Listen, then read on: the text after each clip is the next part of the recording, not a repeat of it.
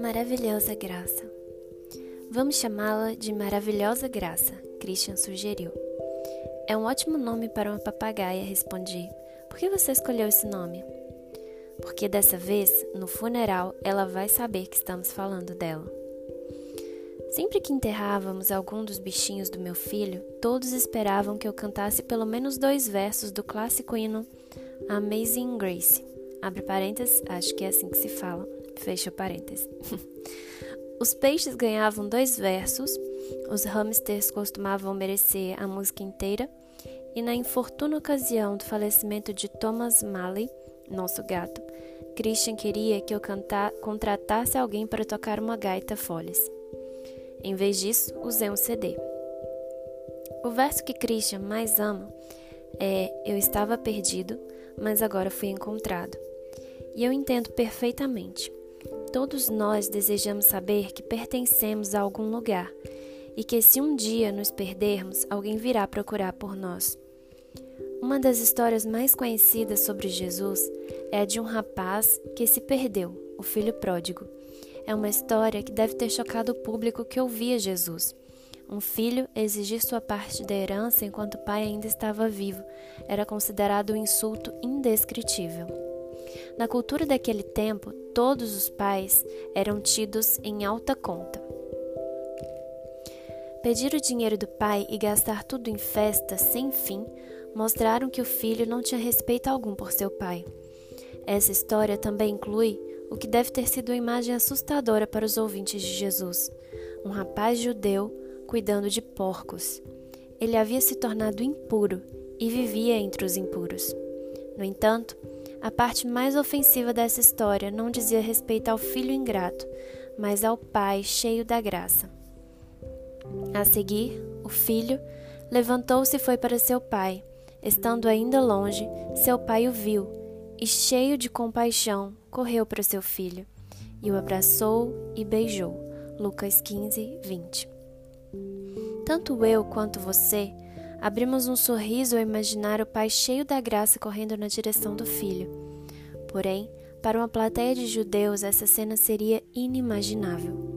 Um pai abastado e respeitado, que se erguia à sombra do próprio Abraão, jamais ergueria a roupa para correr ainda mais na direção da pessoa que havia trazido a maior desgraça do mundo para sua família. Essa história era profundamente ofensiva e ela ainda é. A graça de Deus ofende profundamente aqueles que pensam haver uma célula do nosso ser que mereça o amor de Deus mais do que qualquer outra pessoa. Graça Divina, que som mais doce. Cinco minutos com a palavra. Lucas 15, 20. A seguir, levantou-se e foi para seu pai. Estando ainda longe, seu pai o viu e, cheio de compaixão, correu para seu filho e o abraçou e beijou. Romanos 5, 8. Mas Deus demonstra seu amor por nós. Cristo morreu em nosso favor quando ainda éramos pecadores. Efésios 2, 8 a 9. Pois vocês são salvos pela graça, por meio da fé. Isto não vem de vós, é dom de Deus, não por obras, mas para que ninguém se glorie. João 1,16 Todos recebemos da sua plenitude, graça sobre graça. Atos 20, 24 Todavia, não me importo, nem considero a minha vida de valor algum para mim mesmo. Se tão somente puder terminar a corrida e completar o ministério que o Senhor Jesus me confiou, de testemunhar do Evangelho da graça de Deus.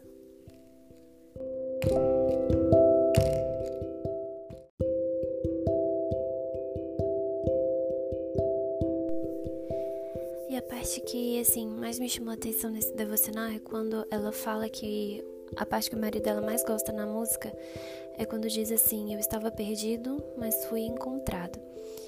E ela continua falando: E eu entendo perfeitamente, porque todos nós desejamos saber que pertencemos a algum lugar e que se um dia é, nos perdermos, alguém virá procurar por nós. E, e é verdade, porque nós somos seres relacionais. E nós procuramos é, grupos é, para nos é, que se identificam conosco, né? Grupos aos quais nós pertencermos. E às vezes nós estamos no meio dessas pessoas, querendo e buscando a aprovação dessas pessoas, quando na verdade é, nós já pertencemos a um lugar. Né? Em Mateus, capítulo 18, versículo 11, Jesus disse assim: O filho do homem veio para salvar o que se havia perdido. E em Romanos Romanos 5, 8 fala: Mas Deus demonstra seu amor por nós. Cristo morreu em nosso favor quando ainda éramos pecadores. E às vezes buscando a aprovação das pessoas, querendo pertencer àquele grupo, àquele lugar, nós nos sentimos perdidos muitas vezes. E nós esquecemos que quando nós aceitamos a Cristo, nós já pertencemos a um lugar. E nós não devemos nos sentir perdidos porque nós pertencemos a um grupo. E e que o, o amor que nós procuramos nas pessoas nós já temos de, em Cristo e ele que Deus demonstrou esse amor por nós, o amor que Ele tem por nós através da morte de Cristo a nosso favor. Então é uma graça imerecida, nós nunca merecemos esse presente que Deus nos deu. E não se sinta mais perdido, não se sinta sozinho, saiba que você não está sozinho. E quando em, nesse texto de Mateus 18, capítulo, é, versículo 11, é quando Jesus conta a parábola da ovelha perdida. E que é, o pastor ele deixa a 99 ovelhas, se uma se perder, ele deixa essas 99 no aprisco e vai em busca daquela que se perdeu. Né? Ele fala: Da mesma forma, o Pai de vocês que está nos céus não quer que nenhum destes pequeninos se perca. Então, não se sinta perdido ou desamparado, não se sinta. É... Saiba que você é amado, saiba que você é querido e que o seu Pai Celestial ama você. Então, se você está afastado dos caminhos do Senhor, que você possa voltar para os braços do Pai, porque Ele te ama e Ele vai te receber com os braços abertos.